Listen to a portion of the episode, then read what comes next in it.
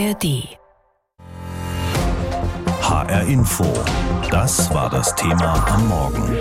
Wer es glaubt, wird selig. Der schwindende Einfluss der Kirchen. Heute beginnt in Nürnberg der 38. Evangelische Kirchentag, die Präsenzveranstaltung schlechthin. An die 100.000 Menschen werden in Nürnberg präsent sein, darunter wie üblich auch viel politische Prominenz. Und ebenso präsent sind die Themen, die unsere Gesellschaft zurzeit bewegen, Themen, die in der Luft und auf der Straße liegen und manchmal auch auf der Straße kleben. Es geht, wie unser Kirchentagsreporter Tillmann Kleinjung gleich berichten wird, um den Klimawandel, um den Krieg in der Ukraine, aber eben auch um eine Kirche, die immer kleiner wird, obwohl man das auf dem Kirchentag selbst vielleicht am wenigsten merkt. Leben ist jetzt. Sie singen wieder. Sie tragen bunte Schals um den Hals, füllen die Altstadt und die Messehallen. Es ist Kirchentag. Vor der offiziellen Eröffnung begrüßt Kirchentagspräsident Thomas de Maizière Ehren- und hauptamtliche Mitarbeiter und bereitet sie schon mal auf einen anderen Kirchentag vor. Wir sind erfolgreich, wir bleiben erfolgreich, aber wir können nicht so weitermachen wie bisher, sonst schrumpfen wir zu einem wunderbaren, kleiner werdenden Milieutreffen. Und das ist nicht der Anspruch, den der Kirchentag an sich selbst und den das Land an den Kirchentag stellt. Von außen betrachtet hat sich gar nicht so viel geändert. Der Kirchentag hat immer noch den Anspruch, Lagerfeuer der Nation zu sein. Die großen Themen, die großen Namen, alle tauchen in Nürnberg auf. Dazu Konzerte und Gottesdienste. Eine Nische für jeden, für die Frommen und für die Kritischen. CDU-Politiker de Maizière will das aufbrechen, raus aus der Harmonieblase. In Nürnberg diskutiert der Generalinspekteur der Bundeswehr Carsten Breuer mit dem Friedensbeauftragten der evangelischen Kirche Friedrich Kramer über Friedensethik. Kramer ist gegen deutsche Waffenlieferungen an die Ukraine. Ex-Verteidigungsminister de Maizière freut sich auf die Debatte. Und wir wollen als Kirchentag uns auch vielleicht mehr als früher streitigen Themen öffnen in der vollen Breite. Deswegen bin ich sehr froh, dass es gelungen ist, zum ersten Mal den Generalinspekteur der Bundeswehr zu einem Kirchentag einzuladen. Und so soll Kirchentag sein, im Kern des Themas lebendig und streitig. Früher waren Kirchentage ein Heimspiel der Friedensbewegung und nun kommt der ranghöchste Soldat der Bundeswehr. Die evangelische Kirche ist beim Thema Krieg und Frieden mindestens so zerrissen wie die Gesellschaft, muss ihre Friedensethik neu buchstabieren. Wie weit kann militärische Unterstützung für die Ukraine gehen? Der bayerische Landesbischof Heinrich Bedford Strom. All die Menschen, die da diskutieren, wollen alle Gewalt überwinden. Und auf dieser Basis diskutieren wir dann die Frage, ob Waffenlieferungen möglich und legitim sind oder nicht. Ich selber habe da eine klare Position. Etwa Flugabwehrraketen für Kiew, da werden Menschenleben gerettet. Ähnlich umstritten in der evangelischen Kirche, wie weit darf der Protest der Klimaaktivisten gehen?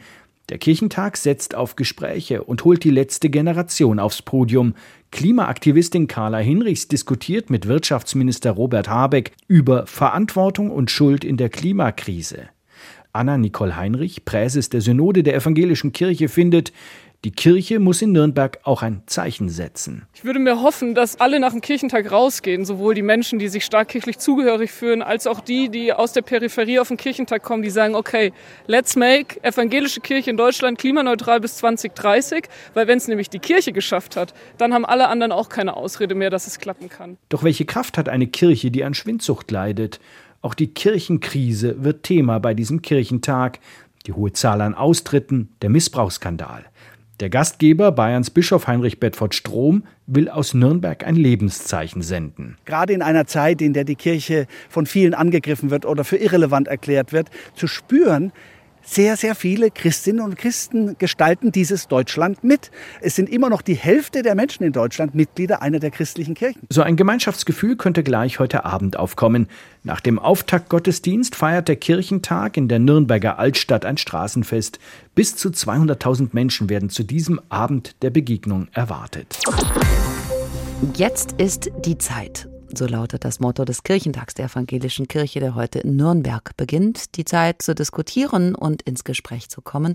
Die Zeit für christliche Zuversicht. Denn die Evangelische Kirche diagnostiziert eine zutiefst verunsicherte Gesellschaft und das soll das Treffen Hoffnung geben. Vor Ort ist auch Lothar Bauer-Ochse aus unserer Kirchenredaktion. Ich habe ihn gefragt, du kennst das Programm. Wo liegt der Schwerpunkt? Na, es gibt 2000 Veranstaltungen hier im Programm auf dem Messegelände in Nürnberg, in der Innenstadt und auch in der benachbarten Stadt Fürth. Also schon eine Menge, da muss man sich entscheiden. Aber auch die Veranstalter haben schon Schwerpunkte gesetzt und da wird sicher die Klimafrage eins der Hauptthemen sein. Ein zweites großes Thema ist natürlich der Krieg in der Ukraine und die Frage, wie sich die Kirchen und die Christenmenschen dazu positionieren können oder wollen. Insgesamt will der Kirchentag aber auch so das gesellschaftliche Klima ansprechen, wie es um die Demokratie steht. Die Kirchentagsgeneralsekretärin hat kürzlich bei uns im Hessischen Rundfunk gesagt, der Kirchentag will Dialograum sein. Also man will im Grunde raus aus diesen Bubbles, diesen Blasen und will Menschen mit unterschiedlichen Positionen zusammenbringen. Deswegen gibt es auch hier sehr viele dialogische Formate. Man hofft eben auf Kontroversen und dass die Zuhörer und Zuhörerinnen sich dann auch eigene Meinungen bilden können. Es ist ja nicht nur die Zeit, über die gesellschaftlichen Umbrüche nachzudenken, sondern auch über die evangelische Kirche selbst. Die ist in einer tiefen Krise. Die Austrittszahlen sind immens. Und das ist nun der erste Kirchentag in einer Zeit, in der zum ersten Mal weniger als die Hälfte der Deutschen Mitglied in der Kirche sind. Wie reagiert man darauf in Nürnberg? Ja, es ist erstaunlich, so die Kirchenkrise wird hier auf dem Kirchentag gar nicht so sehr thematisiert. Die Generalsekretärin sagte auch, Kirchentag, das ist eine andere Kirche.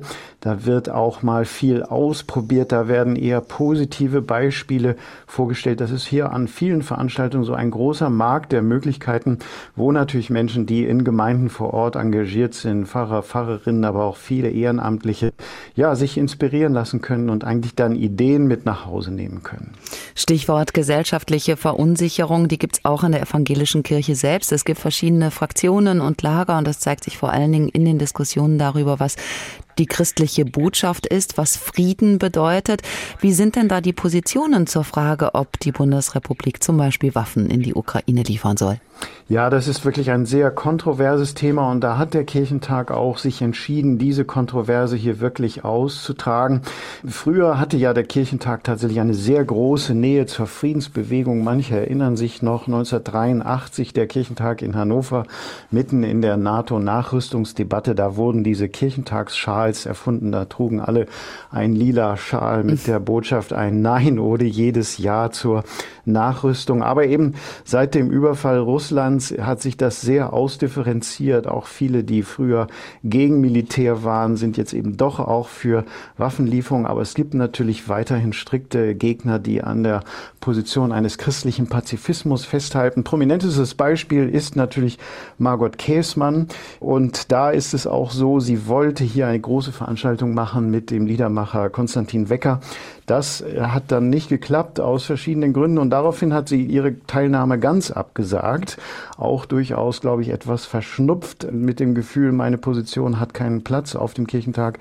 Allerdings, es wird hier ein großes Podium geben. Da wird der mitteldeutsche Bischof Friedrich Kramer auftreten. Er ist der Friedensbeauftragte der evangelischen Kirche in Deutschland und er vertritt auch eine radikal pazifistische Position, ist Gegner von Waffenlieferungen. Und er kommt aber ins Gespräch wiederum mit Carsten Breuer. Das ist der Generalinspekteur der Bundeswehr. Das heißt, da sieht man schon, hier versucht der Kirchentag wirklich eine offene Kontroverse zu inszenieren auf einem der größten Podium, die es hier geben wird. Das ist ja jetzt der erste evangelische Kirchentag zum ersten Mal seit Corona, das größte Christentreffen in Deutschland neben dem ökumenischen Kirchentag. Corona war eine Zäsur. Trotzdem ist der Kirchentag auch immer eine Veranstaltung, zu der vor allen Dingen auch junge Christen sehr gerne gehen. Woran liegt das? Ja, das wird noch eine spannende Frage sein, wie viele tatsächlich kommen. Bislang wird äh, auch in den Stellungnahmen des Kirchentags immer noch die Zahl von 100.000 Teilnehmern kommuniziert. Wir werden erst heute Mittag auf der Pressekonferenz genauere Zahlen hören.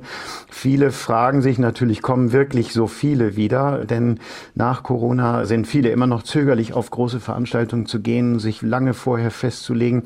Der äh, Präsident des Kirchentages, de Maizière, hat gestern schon deutlich gemacht, es sind nicht nicht so viele Dauerkarten verkauft worden, wie das früher war. Trotzdem bleibt ganz offenbar der Kirchentag interessant, gerade auch für Jugendliche. Viele sind ja hier auch engagiert als Helfer und Helferinnen zum Beispiel. Es gibt allein 4000 Jugendliche, die bei den Hallen mithelfen, aufräumen, alles vorbereiten. Eine große Bewegung.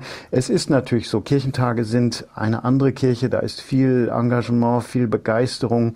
Es gibt andere Musik, hier wird nicht Orgel gespielt, hier treten Bands auf. Das ist insgesamt ein jüngeres Flair, es ist auch ein großes Gemeinschaftsgefühl und das zieht natürlich auch ja, Kirchenferne und Jugendliche an.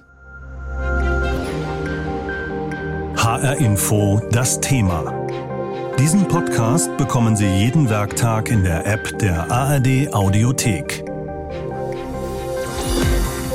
Heute beginnt in Nürnberg der 38. Evangelische Kirchentag. Fünf Tage wird er dauern und etwa 100.000 Menschen werden wohl daran teilnehmen.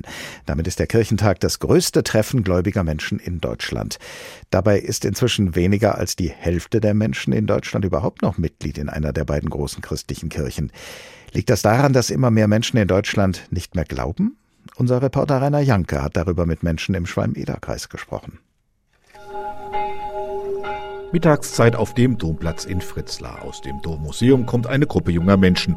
Unter ihnen ist Philipp Ewald. Der Mitzwanziger muss auf die Frage, ob für ihn der Glaube noch wichtig ist, nicht lange überlegen. Nicht wirklich wichtig. Wenn man aufgeklärt, aufgewachsen und erzogen wurde, dann zweifelt man natürlich an einigen, was sowohl in der Bibel steht, als auch was die Kirchen erzählen. Also das widerspricht sich ja doch in einigen Punkten. Und mit dieser Einstellung zum Glauben ist er nicht allein. Viele in seiner Generation haben mit Kirche und Glauben abgeschlossen, sagt er zwar alle noch getauft und konfirmiert, aber meistens hört es dann danach auch auf. Sicherlich ist dies einer der Gründe, warum die Kirchen seit Jahren Mitglieder verlieren. Glaube ist aus der Mode gekommen. Wer glaubt, macht sich angreifbar, findet auch Jürgen Baumann, Inhaber eines Geschäftes in der Fritzlarer Fußgängerzone. Ich habe manchmal so das Gefühl, dass man sich schon fast dafür schämen muss, wenn man sagt, ich bin Katholik oder Protestant und dass man das gar nicht mehr so klar sagen kann, darf, will dass man nicht mehr dazu steht, ja. Auf der Suche nach dem Glauben treffe ich vor dem Geschäft auf zwei Frauen. Auf meine Frage, ob und wenn ja, woran sie glauben,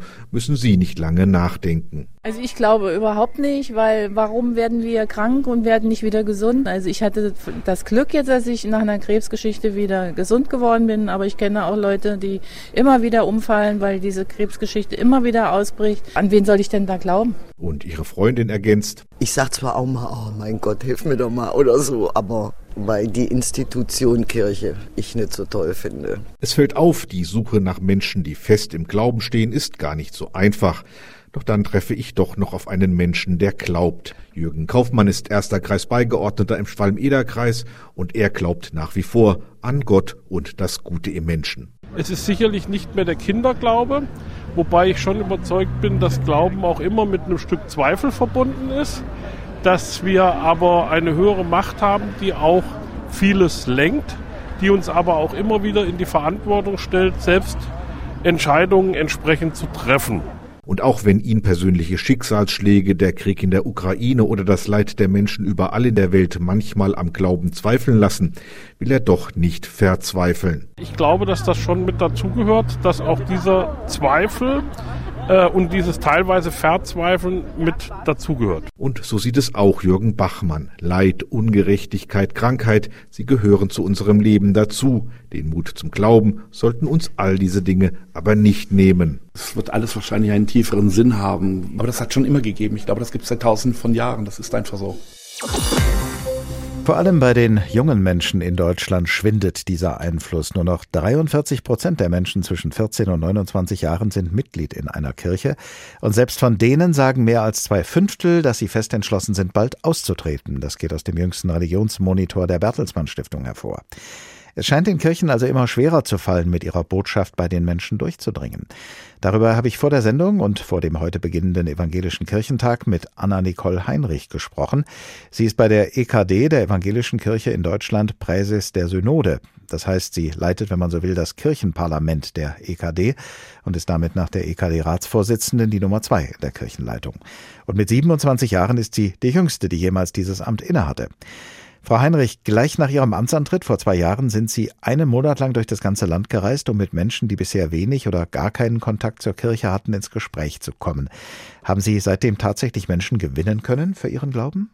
Naja, so genau kann man das natürlich nicht sagen. Ich bin ja nicht mit der Absicht durchs Land gereist, irgendwie Mitglieder für unsere Kirche zu werden, sondern es ging vielmehr darum, hinzuhören, zuzuhören, ein bisschen zu teilen und Kontakt aufzunehmen da braucht es dann auch nicht immer auf alles gleich eine perfekte Antwort oder auch eine Entscheidung für einen Kircheneintritt oder sonst irgendwelche Verpflichtungen, sondern da geht es eigentlich erstmal um ja, sich gegenseitig wahrnehmen. Und es ist schon sehr spannend, weil ich habe, ich glaube, das größte Learning, was ich aus der Tour quer durchs Land und quer durch ganz viele unterschiedliche Themen mitgenommen habe, es kommt eigentlich nicht drauf an, ob man gegenüber nah oder kirchenfern ist, sondern wie neugierig und ansprechbar die Personen sind. Also viele, die wir irgendwie vermeintlich für Kirchen- und Glaubensfern halten, war zumindest meine Erfahrung auf der Tour, sind viel, viel offener, als wir ihnen aus unserer Kirchenbubble heraus oft zutrauen. Und häufig war dann tatsächlich ganz spannend. Ich bin ja da nicht mit der, mit meinem Amt ins Haus gefallen, sondern erstmal nur als Anna, die mit einer Freundin unterwegs war,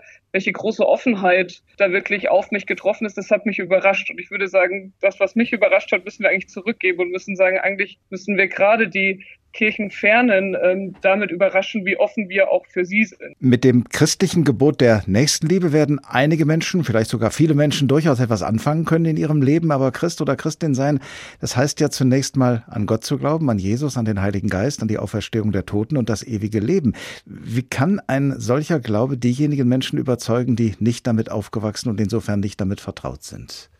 Wenn ich auf mich gucke, dann war es ganz klar ähm, Bildungsarbeit. Religionsunterricht, danach Kinder- und Jugendarbeit. Ähm, da sind, da hat so punktuelle Berührung stattgefunden. Und das ist ja auch der Ort, wo wir gerade zu ganz vielen jungen Menschen die oft gar nicht mehr durch Familie und so in den Glauben sozialisiert werden, eben die Berührungspunkte haben. Kind, also Kitas, Kinder- und Jugendarbeit, Schule, Diakonie, Kinder- und Jugendhilfe. Und ich glaube, genau das äh, muss immer weiter gestärkt werden. Das ist ein Bereich, wo wir ein wichtiger Träger in unserer Gesellschaft sind, aber ich glaube auch in Zukunft ein weiterer wichtiger und vielleicht noch stärkerer Träger sein dürfen. Denn da entstehen so erste Berührungspunkte, manchmal ja auch nur punktuell und nur auf kurze Zeit. Aber wenn der Funk überspricht, dann wahrscheinlich dort, weil dort treffen irgendwie Menschen auf Menschen, dort treffen Menschen, die schon viel über Glaube, Jesus, Gott, Geist gehört haben, auf Menschen, die das vielleicht noch nicht so tun getan haben und sie kommen miteinander ins Gespräch. Und das ist dann irgendwie unsere aller Aufgabe, eben genau da den Austausch auch zu wagen, auch davon zu erzählen, was der Glaube uns persönlich bedeutet. Persönlich ist aber nichts Privates, auch wenn das oft nicht leicht ist. Also ich selber merke auch immer, wie unvollkommen da meine Antworten sind, wenn mich jemand fragt, ähm, wie hältst du es eigentlich mit Gott und wie ist deine Beziehung zu ihm? Aber oft habe ich das Gefühl, auch wenn die Antworten so aus mir herausfallen, das sind die Antworten vielleicht manchmal wie Katzen. Sie landen dann doch irgendwie immer auf den Füßen. Sie halten es also doch für notwendig, also Menschen für den christlichen Glauben und für die Kirchen, in Ihrem Fall die evangelische Kirche, zu gewinnen. Man könnte ja auch sagen, wenn die alle so offen und neugierig sind, wie Sie das beschrieben haben, dann könnte man ja alle nach ihrer Fasson selig werden lassen naja, ich sage immer, woher nehmen, wenn nicht stehlen? Auch mein Glaube ist ja nicht einfach auf mich draufgefallen, sondern der lebt davon, dass andere mir davon erzählt haben, was ihnen Glauben Halt gibt, wie sie in unsicheren Momenten ihren Glauben als Fels in der Brandung wahrnehmen, wie sie aber auch mit dem Zweifeln und was auch diese ganz vielen tollen Rituale, die wir haben, eben bedeuten. Sonst hätte ich da auch keinen Zugang bekommen. Deswegen, ähm, ja, würde ich auf alle Fälle sagen, wir müssen von unserem Glauben erzählen, im Kleinen, im Privaten, aber natürlich auch in einfach unserem Lebenskontexten, sei es in unserem kirchlichen Engagement, sei es in der Arbeitswelt, überall da, wo Christinnen sind, darf, glaube ich, auch ähm, das Reden vom, was macht mein Christsein aus, ähm, Platz haben. Die evangelische Kirche, Ihre Kirche, macht ja zu einem Teil auch aus, dass sie sich immer wieder politisch zu Wort meldet und äh, manche von außen betrachtend merken dann kritisch an, dass man einen evangelischen Kirchentag kaum noch von einem Parteitag der Grünen unterscheiden könne. Ist politisch sein aus Ihrer Sicht der richtige Weg, um Menschen an Kirche und Glauben heranzuführen? Also mein Christsein ist immer politisch. Ich würde sagen, Nächstenliebe heißt, dass äh, mir meine Mitmenschen wirklich am Herz liegen und dass ich dadurch natürlich auch parteiisch sein muss und vor allem parteiisch für die Ärmsten und Schwächten. Und dass wir da auch eine Haltung haben dürfen als Christinnen, auch als Kirche. Und Sie haben jetzt gerade schon den Kirchentag angesprochen, der ja jetzt dann startet. Ehrlich gesagt, finde ich, ist das ein richtig guter Ort, um ganz viele tolle Sachen sichtbar zu machen, die wir als Kirche und Diakonie tun wo wir Nächstenliebe wirklich in Handlung übersetzen, aber natürlich auch ähm, uns in Themen einmischen, wo wir sehen, hier entsteht Ungerechtigkeit, hier entstehen Schieflagen und hoffentlich auf diesem Kirchentag ganz viele Diskussions- und Gesprächsräume eröffnen, dass wir als Gesamtgesellschaft darum ringen können und uns nicht durch ähm, einige Themen, die im Moment heiß diskutiert werden, spalten lassen. In Nürnberg beginnt heute der Evangelische Kirchentag. Etwa 100.000 Menschen werden dort erwartet und so könnten die Bilder, die uns in den nächsten Tagen aus Nürnberg erreichen werden, fast darüber hinwegtäuschen, dass der Bedeutungsverlust der Kirchen in Deutschland inzwischen einen Kipppunkt erreicht hat. Seit knapp einem Jahr sind die Menschen christlichen Glaubens zum ersten Mal in der Geschichte Deutschlands in der Minderheit. Denn seit knapp einem Jahr sind weniger als 50 Prozent der Menschen in Deutschland Mitglied einer christlichen Kirche. Darüber habe ich vor der Sendung mit Professor Detlef Pollack gesprochen. Er ist Religionssoziologe an der Universität Münster. Herr Professor Pollack, schauen wir zunächst mal auf die Menschen, die noch in der Kirche sind und sich damit zumindest auf dem Papier zum Christentum bekennen. Nun heißt es im Glaubensbekenntnis der beiden großen Kirchen unter anderem, ich glaube an den Heiligen Geist, die Auferstehung der Toten und das ewige Leben. Wie viele Menschen in Deutschland glauben denn tatsächlich daran und in welchem Sinne? Ja, das ist eine Formulierung des Glaubensbekenntnisses, das heißt aber auch, ich glaube an Gott, den Vater. Und also wenn man das jetzt miteinander vergleicht, ähm, ja, zum Beispiel den Heiligen Geist oder auch die Auferstehung, dann sind das bestimmt in der Kirche nicht mehr als 30 Prozent.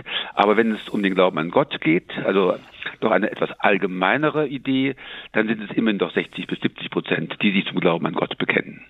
Das heißt also, auch in der Kirche gibt es Leute, die nicht alles glauben, was ihnen dort erzählt wird. Ja, seit Jahrzehnten ist das so. Man hat einen selektiven Glauben, man wählt aus, man möchte mündig sein, man ist der Meinung, ich selber bestimme darüber, was ich glauben möchte. Und man nimmt das, was die Kirche sagt, was gepredigt wird, nicht einfach für bare Münze.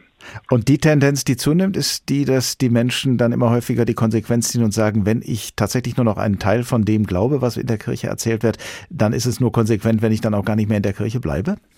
Das ist so eindeutig nicht. Also natürlich, sehr viele sagen, ich bin in der Kirche, weil ich mit ihren Werten und weil ich mit den Lehren der Kirche übereinstimme. Aber viele sagen auch, ich bin in der Kirche, weil sie etwas Gutes tut, weil sie sich einsetzt für die Armen, für die Schwachen, für die Bedürftigen. Oder manche sagen auch, ich bin in der Kirche, weil ich auf den Segen Gottes nicht verzichten möchte.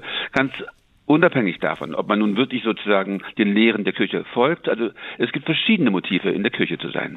Was ist nun mit den Menschen, die die Kirche verlassen? Wovon wenden die sich ab? Nur von der Kirche oder auch vom Glauben? Also Sie selber sagen, Sie wenden sich nur von der Kirche ab.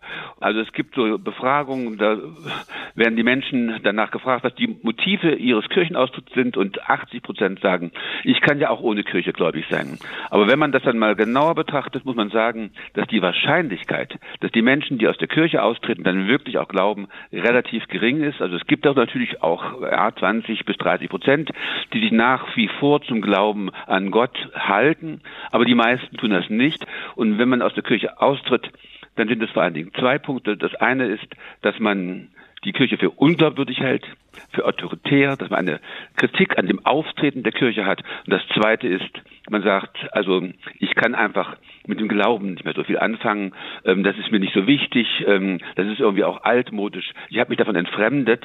Selbst wenn man sagt, ja, ich muss ja nicht sozusagen in der Kirche sein, um zu glauben, aber irgendwie ist man dann doch relativ distanziert vom Glauben. Inzwischen sind viele Familien im Osten Deutschlands und zunehmend auch im Westen Deutschlands seit mehreren Generationen konfessionslos. Haben alle diese Menschen gar keinen Glauben? Also natürlich haben Menschen ähm, verschiedene Formen des Glaubens. Die Ostdeutschen würden großen Wert darauf legen, dass sie sehr wohl auch zum Beispiel Vertrauen haben in andere Menschen oder auch ähm, bestimmten Werten anhängen. Aber wenn man jetzt sozusagen nach den christlichen Glaubensformen fragt, dann muss man sagen, dass im Osten Deutschlands, und das ist weltweit einzigartig, weit über 50 Prozent sich als Atheisten verstehen. Also sagen, es gibt weder ein höheres Wesen noch Gott.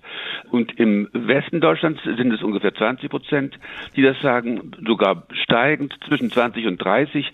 Und die Konfessionslosen im Westen sind, kurz gesagt, Gläubiger, als die Konfessionslosen im Osten. Und das hängt natürlich damit zusammen, dass die Ausstrahlungskraft der Kirchen im Westen höher ist als im Osten.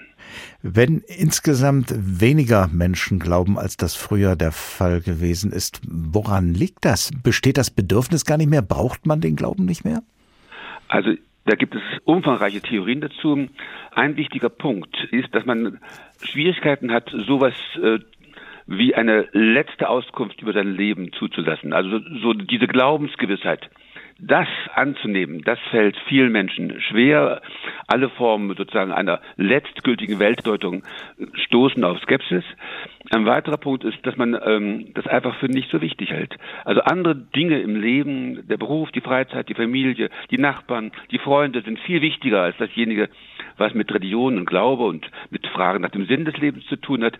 Da wird man gewissermaßen von den Glaubensfragen auch ein wenig abgezogen. Und der dritte Punkt, den ich noch erwähnen möchte, ist der, das hat ja auch vorhin schon gesagt. Also die Menschen möchten gewissermaßen über ihren Glauben selber bestimmen. Sie äh, verstehen sich sozusagen als mündig, auch in ihrem Christsein. Und die Kirchen bieten ja sozusagen immer irgendwelche Antworten an. Und da gibt es gewissermaßen auch eine gewisse Spannung zwischen dem Auftreten der Kirche auf der einen Seite, was man oft als autoritär wahrnimmt, und dem Bestehen auf der individuellen Autonomie. HR Info. Das Thema. Wer es hört, hat mehr zu sagen.